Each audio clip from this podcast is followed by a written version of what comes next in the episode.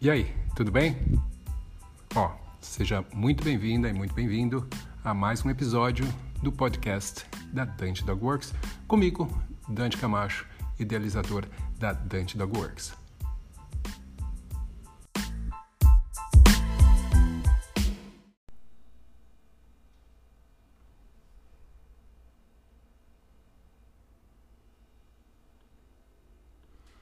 Bom dia, galera, tudo bem? Sejam muito bem-vindos a mais um Cão com Sono. Meu nome é Dante Camacho e eu, todas as manhãs, estou aqui com vocês nessa série que fala sobre comportamento, sobre treinamento de cães. E hoje eu vou estar falando com vocês sobre os oito passos que eu utilizo para trabalhar problemas de comportamento aqui uh, dentro da minha metodologia de treinamento uh, dentro da Dogworks, tá? Então, são oito passos que eu vou estar tentando descrever aqui para vocês, que são relativamente simples, mas eles são sempre levados em consideração quando a gente vai tentar lidar com qualquer problema de comportamento. Tá joia? Então, vamos lá, vamos sem muita demora. Hoje uh, o Cão com Sono está começando um pouco mais cedo, uh, 7h26 da manhã, 7h25. Então pode ser que alguns de vocês nem estejam por aqui ainda, mas uh, obviamente isso daqui ficar gravado, ou então você pode ver depois no podcast da Dante Dogworks também, uh, todas essas informações. Primeiro, primeira coisa que a gente vai então levar em consideração quando a gente está pensando em lidar com problemas de comportamento, aí eu vou colocando aqui os passos para vocês, depois ao final a gente revisa né, cada, um, cada um deles, é que dentro dessa abordagem, que é uma abordagem uh, que eu chamo de globalizada, né, ou, holística, né, que trabalha o todo, um dos elementos que é muito importante para o bem-estar de um cão, e a gente está falando, problema de comportamento geralmente está ligado a bem-estar, né, ou a falta de. Então, de, de, alguma forma. E daí a gente pode até discutir o que, que é bem-estar, mas realmente é uma coisa bastante ampla. Então, uh, uma das coisas que é muito importante é atividade física, tá? É o cão estar fisicamente se sentindo bem, né? Não está uh, ter as suas necessidades biológicas satisfeitas, né? Então o cachorro não está com dor e tudo mais, mas também a questão da atividade, do exercício, do se exercitar. Isso é algo que, obviamente, se o cachorro não está com dor, né? Isso é, é muito importante também, porque senão uma atividade física pode ser, na verdade, bastante estressante para o cão. Mas se o cão tem uma condição física normal, ele deve se exercitar. atividade física, uh, especialmente do, do tipo aeróbica, né? não necessariamente de super, super intensa, uh, ou seja, o caminhar, trotar é algo que é muito importante para os cães. Então, uh, o farejar também tem uma função aí de atividade física também por conta da, do quanto que exige do, do sistema respiratório do cão, de, de, e o quanto isso pode influenciar, inclusive, no condicionamento dele. Mas a atividade física em si, ela tem diversos benefícios, não só um, para o corpo, mas na atividade, ao fazer a atividade, o cão ele tem certos hormônios que são liberados no corpo que fazem com que ele se sinta uh, bem, tá? Então é importante que a gente tenha isso, só que não adianta só, obviamente, a atividade física. Isso é uma das coisas. E eu sei que tem muita gente que prega que a atividade física vai resolver todos os problemas. Ah, você caminha com o cachorro tantas horas por dia, ou você coloca uns pesos nele enquanto você está caminhando, põe ele na esteira, ou coisas assim. Muita gente acredita que o comportamento dos cães é ditado exclusivamente pela quantidade de energia que eles têm em estoque, o que não é verdade. Tem diversos motivos pelo qual pelos quais os cães podem se comportar da maneira que eles se comportam. Então, a gente tem que uh, levar em consideração todos eles. Um dos motivos pode ser sim uma quantidade de energia uh, acumulada muito grande, mas não é, na maioria dos casos, a única coisa que pode estar tá, uh, gerando problemas, fazendo com que os cães se comportem de determinadas formas. Então, atividade física é importante, é importante gastar a energia do cachorro, sim, mas a gente vai estar pensando numa questão de bem-estar, não simplesmente de exaurir o cão, mas de fazer uma atividade que vai fazer com que ele se sinta melhor fisicamente, mas que também o corpo dele possa produzir certas substâncias que fazem com que ele emocionalmente também se sinta melhor. Tá? Então esse seria o primeiro passo, a gente pensar na, na parte física do cão, do, de atividade realmente, o que, que esse cachorro pode fazer e obviamente a gente tem que adaptar para as possibilidades de cada cão. Tem cães que têm limitações físicas, então a gente tem que levar isso em consideração também. Tá? E tentar adaptar de uma forma a fazer com que eh, o cachorro tenha esses benefícios de alguma, uh, de alguma maneira. Tá? Como eu falei, às vezes exercícios de faro podem ser muito úteis para isso, quando os cães têm problema de locomoção. Tá? Uh, outra coisa que é, que é bastante importante, que daí a gente entraria como o nosso segundo uh, passo, é que, e assim, lógico que eu estou falando esses passos, mas a gente tem que levar em consideração uma coisa antes, desculpa. Quando a gente pensa em problemas de comportamento, existe também uma forma da gente ter, identificar esses problemas de comportamento. Né? Tem muita gente que acha que o problema de comportamento nada mais é do que uh, um, um comportamento natural do cão. Então a pessoa simplesmente porque ela não gosta daquilo, ela acha que aquilo é um problema de comportamento, mas não é. Tá? Então, isso tem que ser, obviamente, primeiro avaliado. É realmente um problema de comportamento? Aquilo é uma, é uma anomalia, é uma coisa exagerada? Né? Não de acordo com seus padrões, mas de acordo com o que é natural para aquela espécie, natural para aquele cão, certo? Então, você considerar um problema de comportamento, que significa que isso foge do que seria normal para um cão fazer, tá? Então, o, vamos supor que você tem um problema de comportamento que tem a ver com o cachorro ficar muito ansioso na ausência das pessoas. Tá? É normal um cachorro uh, morar sozinho, ficar sozinho por muito tempo? Não, não é normal. É normal um cachorro uh, ficar desesperado, em pânico quando alguém sai? Também não é normal. Então, o que é normal a gente tem que identificar dentro do, do que seria a natureza de um cão então, é normal que o cachorro sofra quando ele está sozinho? Sim, se ele não foi ensinado a ficar sozinho, é normal que ele sofra. Tá? Agora, os níveis disso são coisas que são, podem, né, tem, tem diversos graus aí, a gente tem que avaliar onde que o cachorro está para a gente saber se realmente isso é algo que é além do normal ou não. Quer dizer que se é normal eu tenho que deixar? Não, obviamente não. Mas a forma com que você aborda enxergando isso como um comportamento normal ou problemático faz bastante diferença. Faz bastante diferença na sua maneira de entender o que está acontecendo. Isso é muito importante. Um, ontem mesmo eu falei sobre a questão da espécie canina, né, da importância da gente conhecer sobre a espécie exatamente para você conseguir identificar o que, que é e o que, que você está achando que é e, não, e pode às vezes não ser. Então, o segundo passo é a gente criar rotinas e momentos de calma e descanso para os cães. Descanso é muito importante isso uh, ah, para a gente mesmo, né? E a maioria das pessoas não reconhece muito bem essa a importância do descanso. Descanso tem a ver com recuperação, tem a ver com reconstrução física, né? Tem a ver com uh, recuperar você mentalmente também. Então, todas as vezes que as pessoas falam, por exemplo, ah, eu quero emagrecer, pouquíssima gente fala da importância de você dormir bem para você conseguir emagrecer. Né? É, porque não parece diretamente ligado. E quando a gente trabalha dentro da metodologia da Antidote Works, a gente vai além e tenta buscar exatamente essas conexões. Espera aí, tem mais coisas que podem estar influenciando o comportamento de um cão.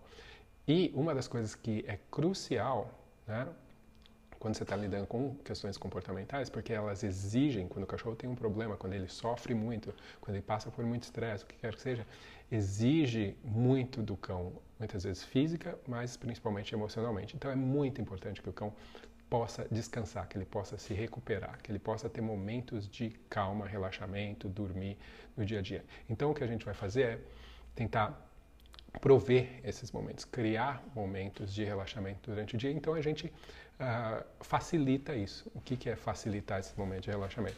A gente vai criar situações que façam com que para o cão seja muito mais provável que ele vá ficar tranquilo, relaxar tal, do que se você não fizesse nada.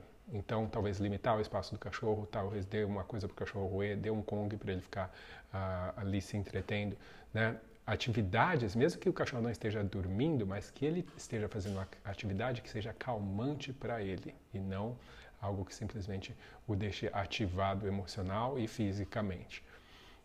É muito importante então entender o que é normal de um cachorro, né? Também em relação a quanto de atividade que ele vai ter. Então, é normal cães dormirem muito tá? ao longo do dia. Não necessariamente tudo de uma vez, mas em vários períodos. Então, óbvio, se você vê que o seu cachorro está dormindo 23 horas e meia do dia, talvez isso te possa ser alguma coisa exagerada, né? Então, vamos buscar sempre saber que o seu cão está saudável fisicamente para uh, ah, descartar essa possibilidade, para daí a gente avaliar se o comportamento dele está normal ou não. Mas a maioria dos cães que tem algum tipo de problema de comportamento vai se beneficiar muito com a possibilidade de se recuperar, porque a recuperação permite que em, em situações seguintes, né, onde o cão possa ter a ver que enfrentar novamente as situações que geram estresse, que onde esse problema acontece, o cão esteja melhor preparado para enfrentar essas situações, tá? Então, quanto mais cansado, quanto menos descansado o cachorro estiver, maior a chance de ele tomar decisões erradas em situações seguintes onde os problemas que você identifica acontecem. Então, seja no passeio, seja na chegada de alguém em casa, o que quer que seja. Tá? Então, é, é, é isso é importante. Ah, também é muito importante que as pessoas que convivem com o cão, os donos dos cães, compreendam que as necessidades básicas de um cão, elas são muito importantes e a não satisfação dessas necessidades influencia diretamente a possibilidade de, problemas de comportamento aparecerem. Então, como a gente mencionou, a necessidade de atividade física é uma necessidade, sim, a necessidade do cachorro estar se sentindo uh, bem fisicamente no geral é importante, que ele não esteja com dor e tudo mais. A necessidade do cachorro se sentir seguro, né, que ele tenha um lugar onde ele se sinta seguro, uh, o local de preferência onde ele vive, né? Que ele se sinta bem seguro, que o cachorro tenha uma alimentação apropriada, que ele tenha uh, as necessidades sociais dele supridas. Então, isso é uma das coisas mais comuns, as pessoas não suprirem as necessidades sociais dos cães, seja porque os cães passam muito tempo sozinhos, às vezes presos, isolados, e daí isso em si já contribui muito para uma elevação dos níveis de estresse e a probabilidade de aumento de problemas de comportamento. Daí o cachorro está destruindo coisa, está comendo cocô, está fazendo um monte de coisa e a pessoa fica focando no problema em si, sem realmente avaliar que as causas, se supridas, muitas vezes já são o suficiente para eliminar os problemas.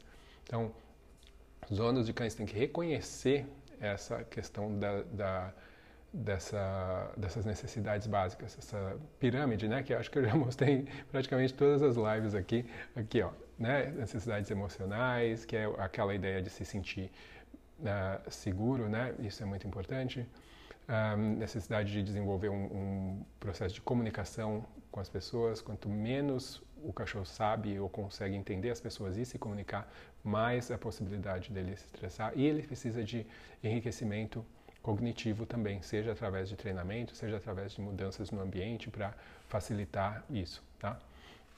Então, uh, isso é também um ponto essencial, essa conscientização das pessoas de que essas necessidades a gente tem que tentar suprir da melhor maneira possível. Isso não é só para a questão de você lidar com problemas de comportamento, isso é uma responsabilidade de se ter um, um animal. Se você tem um animal que está sob os seus cuidados, você tem a responsabilidade de prover para ele a, a, satisfação dessas necessidades básicas dele. Senão, o ideal é você nem ter um animal se você não pode. É que nem eu tenho um filho. Se você tem um filho, você não vai poder dar atenção para ele, você não vai poder comprar comida para ele, você não vai poder uh, dar um remédio se ele está com dor. Vai, então, né, melhor você não ter filho. Então é, é muito similar e essa analogia realmente serve para esse caso também. Agora, quarto passo. Aí a gente entra numa parte de treinamento mais específico, onde a gente vai pensar em ensinar comandos. O que, é importante a gente pensar? Obviamente que dependendo de cada situação, você vai uh, ensinar comportamentos que possam ser úteis para aquele tipo de situação. Né? Então, alguns problemas de comportamento não requerem que você ensine comandos, mas alguns, sim, ensinar comandos pode fa facilitar muito. E esses comandos, quando a gente ensina, a gente quer ensinar para depois contextualizar eles, colocar no contexto, mas antes a gente ensina fora. Mas a gente não simplesmente ensina o comando e a execução desse comando. A gente tem que se preocupar em como que o cão está aprendendo esse comando. Então, o quarto passo é a gente uh, ensinar alguma coisa para o cão, lembrando de que o estado emocional que o cão está na hora que ele aprende aquele comportamento é muito importante e o estado emocional que o cão vai ser levado no momento em que ele executa esse comportamento é muito importante também. Vou explicar um pouquinho melhor. Vamos supor que eu estou ensinando o meu cachorro a sentar, tá? E eu vou usar esse sentar na hora que eu estiver encontrando pessoas na rua, porque o meu cachorro fica muito agitado quando ele encontra as pessoas, ele fica querendo pular, ele fica querendo, né, ele fica muito agitado. Quando eu ensino esse sentar para o meu cão, o que, que eu vou fazer dentro desse processo? Eu vou me certificar de que o sentar está associado com o fato de passividade, de calma, de tranquilidade, tá? E o que, que isso faz? Se eu praticar isso sempre, o que vai acontecer? O próprio ato do cão responder ao comando vai ajudar a levá-lo para esse estado emocional de calma, de passividade. Tá? E daí, quando eu começo a contextualizar, colocar na situação que eu preciso disso, eu também não vou só estar simplesmente colocando o cachorro com a bunda no chão, mas vou estar também alterando a forma que aquele cachorro está sentindo ou está uh, reagindo emocionalmente. Tá? Então vai ser muito mais fácil para o meu cachorro uh, conseguir lidar com aquela situação, como eu dei o exemplo, não porque ele está sentado com a bunda no chão, mas porque esse comando foi ensinado e fez com que ele associasse a ideia de se acalmar com essa solicitação, com esse comando. Então tem uma, uma uma coisa extra aí. Não é simplesmente ensinar o comando, é a gente se preocupar em que tipo de emoção que eu estou associando a isso. Tá? Como, por exemplo, eu coloco a guia no cachorro e a guia significa que o cachorro vai sair, então ele fica super excitado na hora que ele vê a guia. Tá? Normal, isso é o que acontece com a maioria dos cães. Como é que eu vou ensinar que a guia deve representar um, uma, um estado emocional diferente, um estado emocional de calma. Né? Tudo depende da associação que eu faço com aquilo. Então, da mesma forma que eu faria com o centro, eu vou fazer com a guia. Na hora que eu coloco a guia, se eu sempre coloco a guia e saio para passear, eu vou simplesmente estar confirmando para o cão aquela mesma emoção de superexcitação. Né? Então, eu tenho que começar a ensinar que eu vou colocar a guia fora do contexto, associar isso com o fato de estar calmo, associar isso com o fato de ter que ficar esperando por muito tempo, associar isso com, com uh, ações que façam com que o cão simplesmente tenha que esperar e tenha que se acalmar, porque não tem outra coisa que, que para ele faz sentido naquele momento. Então, eu vou ensinar aqui a guia, ó, quando a gente coloca a guia, um exemplo. A gente vai colocar a guia em um horário do dia, isso significa que você vai ficar do meu lado aqui parado por 10 minutos, enquanto eu faço alguma coisa no computador, ou eu olho no celular, ou eu lavo a louça, né? Simples. Né? E daí o que, que acontece? Se eu fizer isso em várias situações, o cachorro vai começar a ver a guia, opa, de uma forma diferente, né? A guia não significa só excitação. Eventualmente, eu vou pegar essa guia para a hora de sair, só que antes de sair, eu também vou esperar até eu ter esse estado emocional que é o estado emocional de calma, de passividade, porque já sabe que vai ter que esperar e tudo mais. E depois de esperar eu alcançar esse estado emocional, daí sim a gente pode sair. Tá? Então é uma forma simples, né? mas é isso que a gente tenta fazer com todos os comandos que a gente vai ensinar. Não adianta, não é só uma posição física que vai alterar totalmente o jeito que o cachorro está se sentindo. Né? E eu preciso que ele mude a forma com que ele está se sentindo para que isso seja realmente eficiente. Tá? Porque senão vira aquela coisa, o adestrador ensina o cachorro e daí, mas a emoção do cachorro não mudou em relação às situações do dia a dia. E é isso que eu preciso mudar. A emoção vai mudar o comportamento, o comportamento ajuda também a mudar a emoção, mas eu tenho que ter esse objetivo claro na minha cabeça. O que é que eu estou tentando ensinar para o cachorro?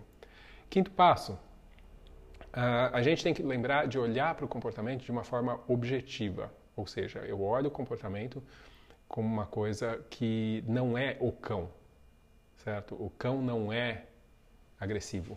O cão está apresentando um comportamento de agressividade. É o comportamento de agressividade que eu vou tentar trabalhar. Por quê? Se eu penso no cão, se eu penso num, num, num traço de personalidade, isso eu não vou mudar. Certo? Então não tem nem por que eu tentar uh, adestrar o cachorro. Eu vou uh, simplesmente não ter uh, como mudar isso.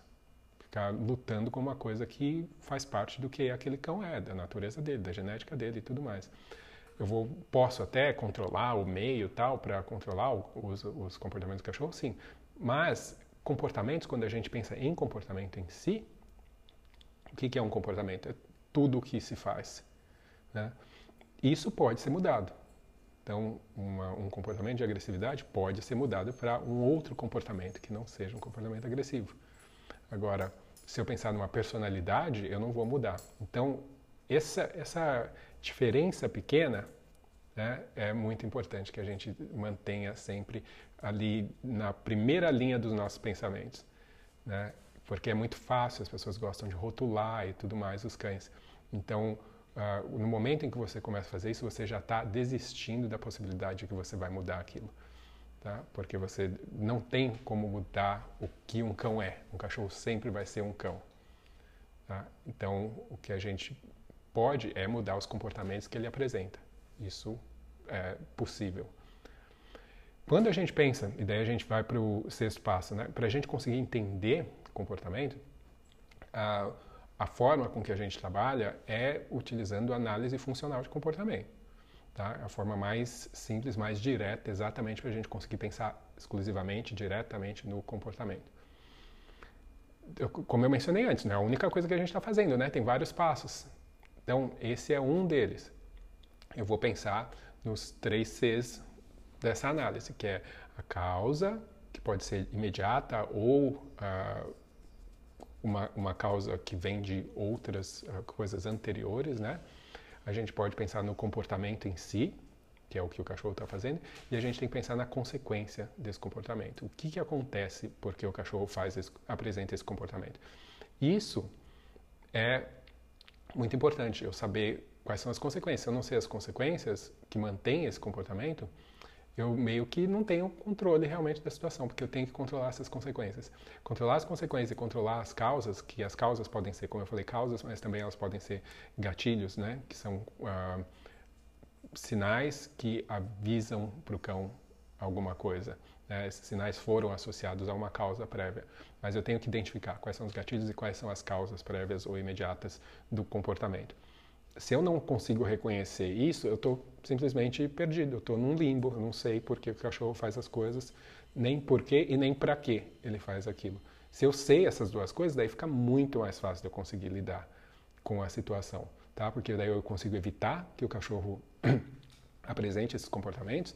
E, segundo, o comportamento novo que eu ensino para o cão para ele apresentar no lugar é um comportamento que eu também posso trazer consequências para esse comportamento, que são as consequências que o cachorro está buscando originalmente. Então, se o meu cachorro pula porque ele quer atenção, a causa é porque ele tem essa, essa privação social, essa necessidade social que não está satisfeita. Pode ser também um aprendizado né, e que ele tem por conta disso. Mas o, o, e o gatilho pode ser simplesmente a a presença de alguém ou uma campainha ou o que quer que seja. Na verdade, a presença mesmo. O comportamento é pular e a razão pelo qual ele pula, né, a consequência é ele conseguir algum tipo de atenção. Se eu ensinar o meu cachorro a sentar como um comportamento diferente, né, primeiro eu tenho que pensar na causa. Meu cachorro ele continua sendo uh, privado desse contato social que ele precisa tanto às vezes ele vai continuar, porque às vezes você não tem como dar esse contato. Então você tem que pensar, peraí, qual a consequência que ele está buscando? Ele está precisando de atenção. Então na hora que eu ensinar um, uma coisa alternativa, algo diferente para ele fazer, que não pode ser o pular, no caso, vamos supor que seja sentar, ou trazer um brinquedo, ou ir para a caminha, eu tenho que pensar qual é a consequência que ele tinha antes e se eu posso então dar essa mesma consequência para ele. Se eu trouxer a mesma consequência para ele, não tem por que ele ficar tentando a coisa o comportamento anterior ele pode simplesmente passar a apresentar o comportamento novo que eu estou apresentando, que eu estou oferecendo para ele como possibilidade. Porque, no fim das contas, ele, já, ele vai ganhar o que ele queria. Agora, se eu não reconheço isso e eu fico insistindo em dar algo para o cão, uma consequência que eu acho que ele uh, tem que ter, mas não é exatamente o que ele está uh, ah, buscando e nem o que ele estava buscando originalmente, eu tenho uma chance muito grande do cão simplesmente voltar a fazer aquilo que ele fazia porque era o que dava o resultado que ele estava buscando. Então, se eu posso dar para ele a mesma consequência, no caso a atenção, é isso que eu tenho que usar como consequência para os novos comportamentos que eu estou ensinando. Então, seja sentar, seja uh, deitar, seja ir para a caminha, seja trazer o brinquedo, é a atenção que ele está buscando, certo? Então, uh, eu vejo que é muito importante a gente prestar atenção nesses três elementos, fazer uma análise da função do comportamento para o cão, para daí a gente poder ensinar corretamente o, o, o, comportamento novo que a gente quer que ele apresente e usar uma consequência que faça sentido, que vai ajudar esse comportamento a ser uh, mantido. Tá? Então, lembra disso, são os três Cs, né? a causa, o comportamento e a consequência. Uh, se você for procurar na internet, vai aparecer como ABC, né? antecedentes, behavior e, consequence. Né? Antecedents, behavior and consequence. Então, ABC do comportamento. No caso aqui no português, pela tradução mais simples, os três Cs, né? causa, comportamento e consequência. Aí o sétimo passo, né? a gente uh, reconhecer que o treinamento de um comportamento, ele é somente um elemento, tá? Desse programa de modificação. Não adianta eu achar que uh, treinar comportamento é tudo que eu preciso fazer. Lembra, né? Tem diversos outros passos. Eu tenho que analisar especialmente a questão da, das necessidades básicas do cão de estarem sendo supridas, de uh, incluir algumas outras coisas que podem ajudar, como a, a favorecer a calma e relaxamento, ou a inclusão de atividade física de uma forma uh, controlada, né? tudo isso é, é, é, importante a gente estar tá, uh, levando em consideração, tá? Não adianta só a gente achar que eu vou ensinar comandos se você tem uma relação que está danificada com o seu cão. Né? Então você tem que trabalhar em melhorar essa relação também. Tem várias coisas que você tem que levar em consideração. O comando em si, ele é uma ferramenta que vai ajudar tá? Pode influenciar como o cachorro se sente emocionalmente e tudo mais, mas você só vai conseguir ensinar isso se o cachorro confia em você, se você tem uma relação saudável com esse cão, né? Então, é, muita gente não percebe que as causas de problemas de comportamento ah, muitas vezes está exatamente na relação. É, outro dia eu estava vendo uma pessoa treinando ah, cães e ela colocava os cães num, num, nos tapetinhos tal e os cães tinham que esperar e tudo mais, normal, que é um dos comportamentos bem comuns que a gente utiliza para estimular determinadas emoções em cães e ensinar autocontrole e tudo mais. Mas como você ensina isso é muito importante, certo? Se você ensina isso através da intimidação, o que, que você acha que vai acontecer com a percepção que esse cão tem de você? Certo? Tem uma, tem uma influência muito grande. Então, a Existe uma ansiedade maior na sua presença ou existe um conforto e uma tranquilidade maior na sua presença? É, então, a gente tem que estar bem ciente de como a gente interage com o cão no dia a dia, nos treinos, para que uh, a gente esteja favorecendo emoções corretas, né, as emoções que a gente são, que a gente reconhece como sendo as favoráveis para um comportamento melhor no geral. Se o cachorro está sempre atento a mim, com a possibilidade de uh, tomar uma, uma bronca, uma, ou receber um, um, algum tipo de, de punição física, então óbvio que essa relação, imagina, é só você pensar uma relação que você tiver com uma pessoa dessa forma. Né? Um, óbvio que muitos cães e muitas pessoas vão respeitar isso, né? mas com certeza não é a, a a relação mais saudável e de maior confiança. Né? Autoritarismo, uh, bater, uh, tudo mais que, que, que muita gente prega, né, dentro das relações humanas também, é algo que pode satisfazer, por um lado, o, o, o ego né, e as necessidades daquela pessoa que está agindo de forma autoritária, que normalmente age assim porque não sabe outra maneira de agir. Uh, mas se você pensar no aluno, o indivíduo que está recebendo uh, aquelas, uh, aquelas punições, essa forma de interação, aí a gente tem que pensar, peraí, se colocar no lugar e, e tentar entender, peraí, isso é algo que eu quero para a relação com as, as, pessoas com quem eu interajo, é, com, meus, com os meus filhos, com os meus cães. Isso é algo que eu quero. Eu quero que eles se sintam dessa forma na minha presença, que eles tenham essa dúvida em relação a mim, em relação a como eu vou agir com eles. Uh, isso é algo que a gente tem que pensar. E mas por que, que eu estou falando isso? Porque existem diversos problemas comportamentais que têm origem numa relação que não é uh, saudável. Então, é muito comum eu ver uh, gente que trabalha com uh, teorias de dominação sobre o cão, de, de imposição da sua, da, de, da sua vontade pela força e tudo mais, que faz sem a pessoa perceber, ela não consegue notar na hora, né? Porque na hora da interação para ela tá tudo bem, ela tá conseguindo o que ela quer e tudo mais ela, a maioria dessas pessoas fica cega em relação a enxergar a linguagem corporal de cães. Né? Ela só consegue ver o cachorro quieto, ela não consegue ver todos os outros sinais que o cachorro apresenta, apresenta de estresse.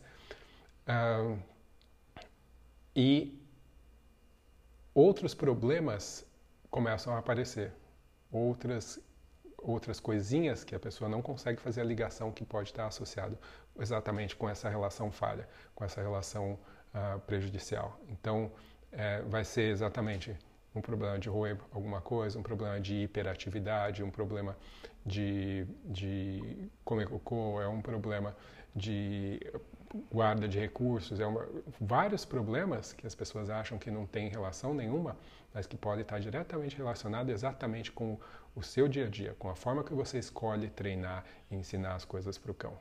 Tá? Então, uh, lembrar que os comportamentos em si, ensinar, eles não são suficientes.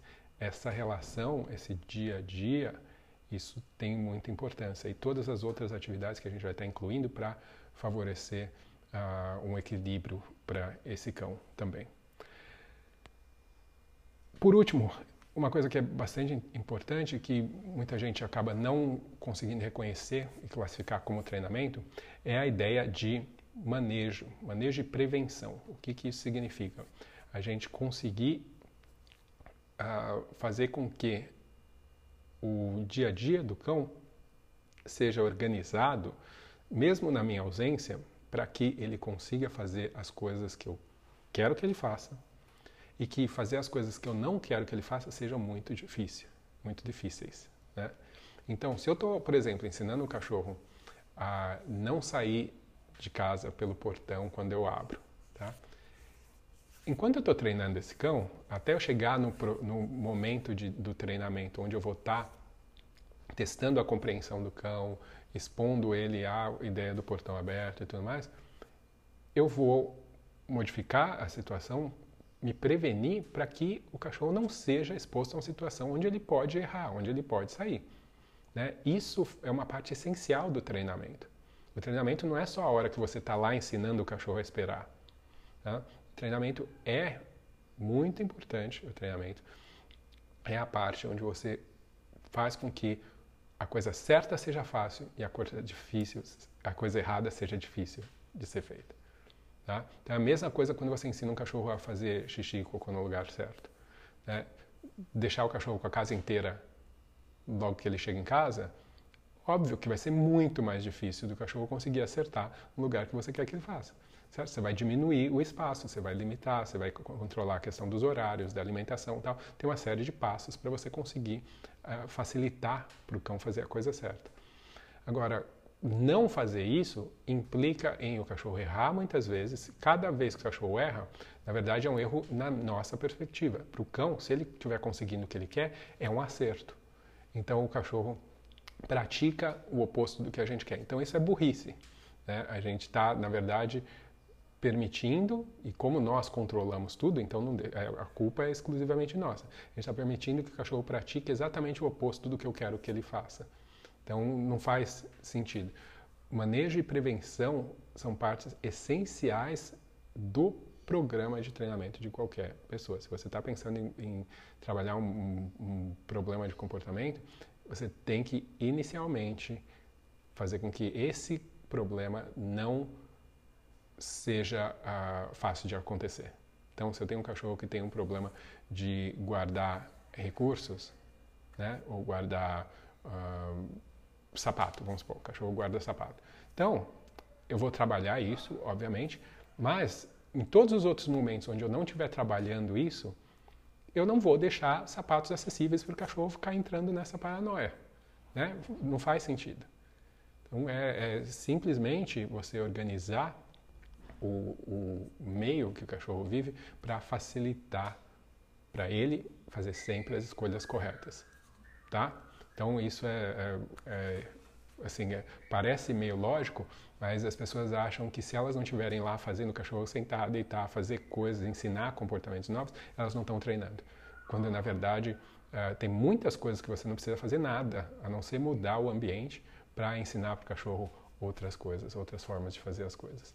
Tá? Então, uh, é um desprendimento aí um pouco da ideia tradicional de que adestramento ou treinamento animal uh, tem a ver com você ensinar o bicho a fazer alguma coisa ali na sua frente, presencialmente, ou respondendo algum comando seu. Né? Os comandos eles podem ser inclusive ambientais.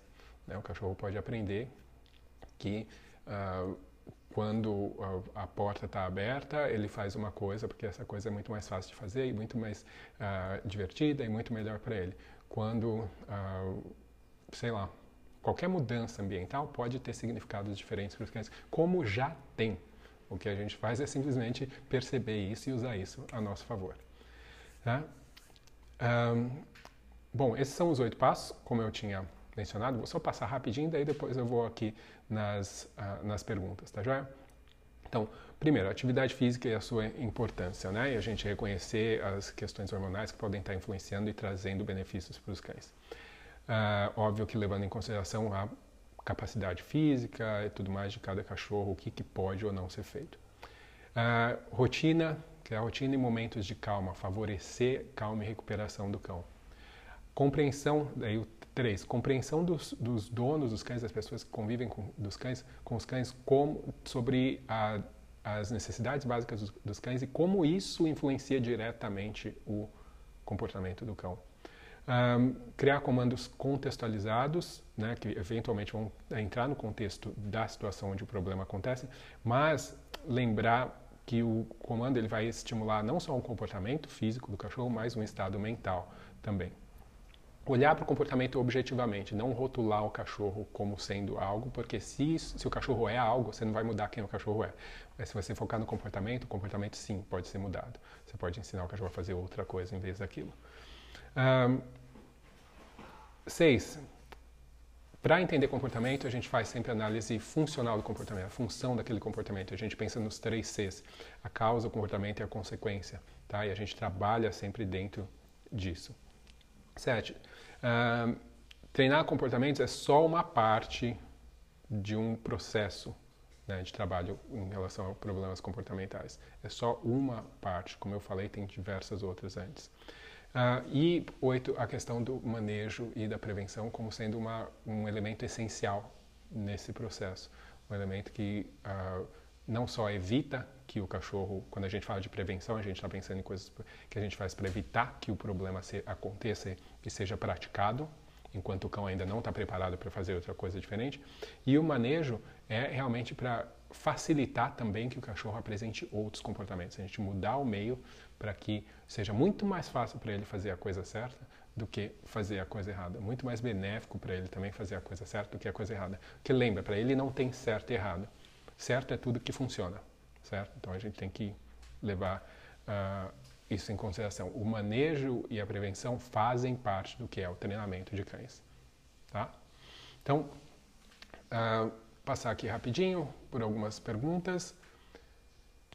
A gente está aqui O Valdemar pergunta: fazer corrida com os cães ajuda no condicionamento? Com certeza ajuda no condicionamento físico dos cães, mas é óbvio a gente tem que levar em consideração o estado de saúde do cachorro, levar em consideração o condicionamento do cachorro. A gente correr com o cão pode simplesmente ser uma punição para ele se é um cachorro que está fora de forma, se é um cachorro que sente dor ao correr, né? se é um cachorro que está correndo num lugar que ele morre de medo. Então tem que levar em consideração isso. Mas qualquer atividade física, quando feita de forma, quando uh, pensada nessas, nessas questões, ela vai ser benéfica para o cachorro. Lembra que às vezes o correr simplesmente, por exemplo, correr atrás de uma bolinha, correr atrás de um frisbee, vai trazer um gasto de energia alto e imediato, mas uh, pode trazer diversos outros prejuízos emocionalmente para o cachorro. Então a gente tem que pensar em equilibrar, né? Que a gente não pode, eu, por isso que eu mencionei no começo da live, uh, o ideal é a gente fazer, uh, promover atividades físicas que sejam aeróbicas e eventualmente ter atividades físicas que sejam mais intensas, né? mais, uh, atividades mais longas e contínuas. O trote geralmente é a coisa mais legal para os cães fazerem. Então você correndo, a maioria dos cães está trotando. Pode ser uma, uma opção legal. Uh,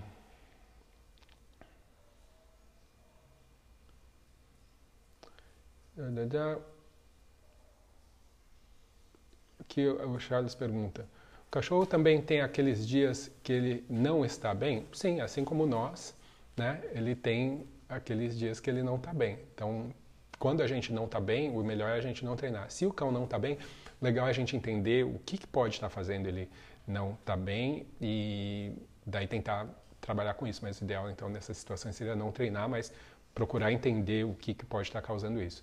Né? O cachorro não, não dormiu bem, por quê? Porque ele não comeu alguma coisa que de repente está fazendo ele se sentir mal, ele tem alguma coisa crônica, algum problema já, de repente ele se exercitou demais no dia anterior e hoje ele está com dor, sei lá, pode ter centenas de, de, de razões, a gente identificar isso ajuda, né? Mas com certeza, né? E, inclusive não só dias, mas horários também que o cachorro está melhor ou não para treinar. Da mesma forma que a gente, a gente tem rotinas, né? Eu, por exemplo, eu prefiro, como vocês estão vendo aqui, fazer as coisas de manhã. Para mim é muito melhor do que fazer à noite. Então, os cães eles também têm isso, né? Os horários que eles vão estar mais ativos geralmente vai ser de manhã e no começo da noite. E para a maioria dos cães é assim, isso seria o, o, normal, mas não quer dizer que é uma regra inquebrável. O cachorro, o cachorro vai te mostrar exatamente quando que ele está melhor. Uh, Maurício pergunta: quando existem dois ou mais cães na casa, trabalhamos com cada um individualmente ou todos juntos? Maurício, isso depende bastante da situação e do que, que se está tentando fazer, do que, que se está tentando trabalhar. Né? Se você está falando em ensinar comandos, é mais fácil para uma pessoa que tem uh, pouca experiência ou cães que têm muito pouca experiência trabalhar individualmente, com certeza, né? porque daí você e o cão conseguem focar numa coisa. Uh, dá para se trabalhar mais de um? Dá, mas é bem mais complicado, exige muito mais habilidade do, do treinador e dependendo dos cães realmente é uma perda de tempo. A gente acaba perdendo muito tempo quando poderia realmente fazer a coisa ser mais rápida, ensinando pelo menos o início, o básico para os cães separadamente, para depois a gente poder trabalhar com os dois juntos, tá? Que é o que muita gente uh, gostaria né, de poder fazer. Uma questão de otimização de tempo até. E eu acho que é muito legal realmente poder treinar dois cães ao mesmo tempo. Eu acho que os cães aprendem coisas legais uh, com isso, com o fato de estar treinando dois uh, com o outro cão. Né? Eles aprendem a se controlar, eles aprendem a ter um pouquinho de autocontrole, eu quero dizer, aprendem a dividir, a ver o treinamento do outro como uma coisa legal para eles também, porque sempre que o outro faz alguma coisa, depois ele também vai fazer. Então são associações que são uh, interessantes. Eu acho que é, é legal a gente pensar em trabalhar junto, mas realmente talvez no começo seja melhor você fazer separado, pelo menos para ter esse início aí, né? Um, eu vou responder mais uma pergunta aqui. Uh, André, ela tem um problema, na verdade, que ela está uh, citando aqui. Minha cachorrinha acorda às 5 e meia da manhã e começa a arrastar a vasilha de água dela e não para até a gente levantar e pôr comida para ela. Como melhorar e mudar isso nela? Bom, André, eu não conheço sua cachorrinha, né? não sei exatamente uh, qual é a rotina uh, dela, mas tem algumas coisas que você poderia tentar. Né? Primeiro é uh, colocar o pote de água num lugar elevado, talvez não ter o pote de água à noite, ou tirar o pote de água, sei lá, tarde da noite, para não ter isso para o cachorro fazer. Uh, estipular um horário claro de alimentação para o seu cão, talvez alimentá-la mais tarde na noite anterior. Um, tem diversas coisas que você pode ir tentando fazer, mas com certeza alimentar o cão, que é o que provavelmente acontece, né, uh, todas as manhãs, só vai continuar fazendo ela, isso ficar mais forte. Então, independente do quanto tempo o cachorro está fazendo isso, vai demorar até ele mudar. Tá? Então, uh, mas o que realmente o cachorro só pode arrastar o pote se o pote estiver lá. Então, se não tiver pote, o cachorro não vai poder fazer isso. Pode ser que ele tente fazer outra coisa? Pode, mas provavelmente a sua, a, a sua reação aí é que vai, acaba reforçando ou não esse comportamento. De qualquer forma, vamos supor que você decida que, ah, não, só vou dar comida para o cão às 7 horas da manhã ou às 8 horas da manhã. Né? Ah, você pode criar uma rotina que daí que fique mais clara para o cão, entendeu? Então você levanta o cachorro, vamos supor que ele ficou lá das 5 e meia às 7 enchendo o saco porque ele queria a comida. Beleza, você vai ter que aturar isso a princípio e daí depois você vai, levanta, faz suas coisas, toma seu café, faz o que quer que seja. Cria uma rotina sua e depois disso você dá a comida para o cão. Para quê? Não é para estabelecer que você é a pessoa que é o chefe da casa, que você come primeiro, não. Mas é para o cão conseguir entender que tem algo que acontece antes da alimentação dele. E até essa coisa acontecer, não adianta ele ficar pedindo porque não vai rolar. Tá? Então poderia ser você colocar roupa para ir passear, não precisa ser você comer e tomar café da manhã mas ou para colocar roupa para ir trabalhar, o que quer que seja, só depois que você toma banho, alguma coisa assim. Algum evento que mostre, que fique claro para o cão que só nesse momento é que ele vai comer. Outra coisa que ajuda também, eu não sei quantas vezes o seu cão come por dia, mas é legal ah, você, uma coisa que você poderia fazer é deixar claro, por exemplo, que tem ah, uma, algo que indique que é hora de comer, algo diferente para o cão que indique para ele que é hora de comer. Então vamos supor que só na hora que você pega um tapetinho e você coloca no chão e você coloca a comida em cima, que é a hora de comer. Se o pote estiver no chão e esse tapetinho não tiver, então significa que não vai ter comida, só vai ter água. Tá? Então fica mais claro para o cachorro quando que uma coisa vai acontecer e quando que outra coisa vai acontecer e não depende dele, depende de algo que você faz. No momento depende só do cão, né? Depende dele ficar insistindo e você responder. Então, enquanto você continuar respondendo, para o cão vai continuar fazendo sentido, certo? Mas é aquilo. Toda vez que a gente fala de dicas uh, sobre uh, coisas para as pessoas fazerem com seus cães, é sempre muito relativo porque a gente não conhece exatamente a situação. A gente não sabe quem é o cão, não sabe como que essa pessoa vive, não sabe quanto tempo esse cachorro vem fazendo esse comportamento, não sabe exatamente como que ele se comporta, como que a pessoa reage no dia a dia. Tudo isso influencia. Então, a gente fala por cima aqui, na tentativa de ajudar, mas não tem realmente garantia nenhuma de que essas dicas vão funcionar, porque não tem realmente uma, um contexto mais claro. Uh, tá? A Alexandra falou que, bom dia, meus cães acordaram tarde hoje. É, os cães acordaram tarde e eu acordei mais cedo. Então, a nossa live já está terminando mas começou mais cedo hoje. Bom, uh, só lembrando aqui para vocês que quem ainda não está inscrito no canal, por favor, só clica no inscreve, depois clica lá no, no sininho para você ser informado de todas as vezes que a gente coloca conteúdo aqui. Se você está ouvindo isso no podcast, então uh, aproveita, né? Se você não assina o podcast, uh, se inscreve aí e se puder deixar um, um, review, né, uma avaliação também na plataforma que você assiste, uh, eu agradeço, vai ser muito bacana. Com esse vídeo, a gente vai terminando aqui mais um Cão com Sono. Deixe o seu joinha, compartilha se você conhece alguém que vai se beneficiar disso. E a gente se vê amanhã, provavelmente, tá? Uh, foi um prazer mais uma vez estar aqui com vocês, com o Cão com Sono, e a gente se vê numa próxima oportunidade. Valeu.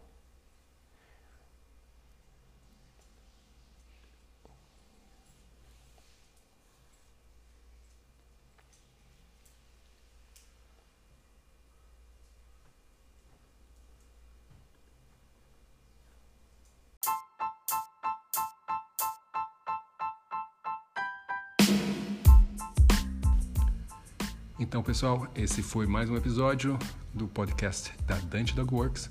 Espero que vocês tenham gostado.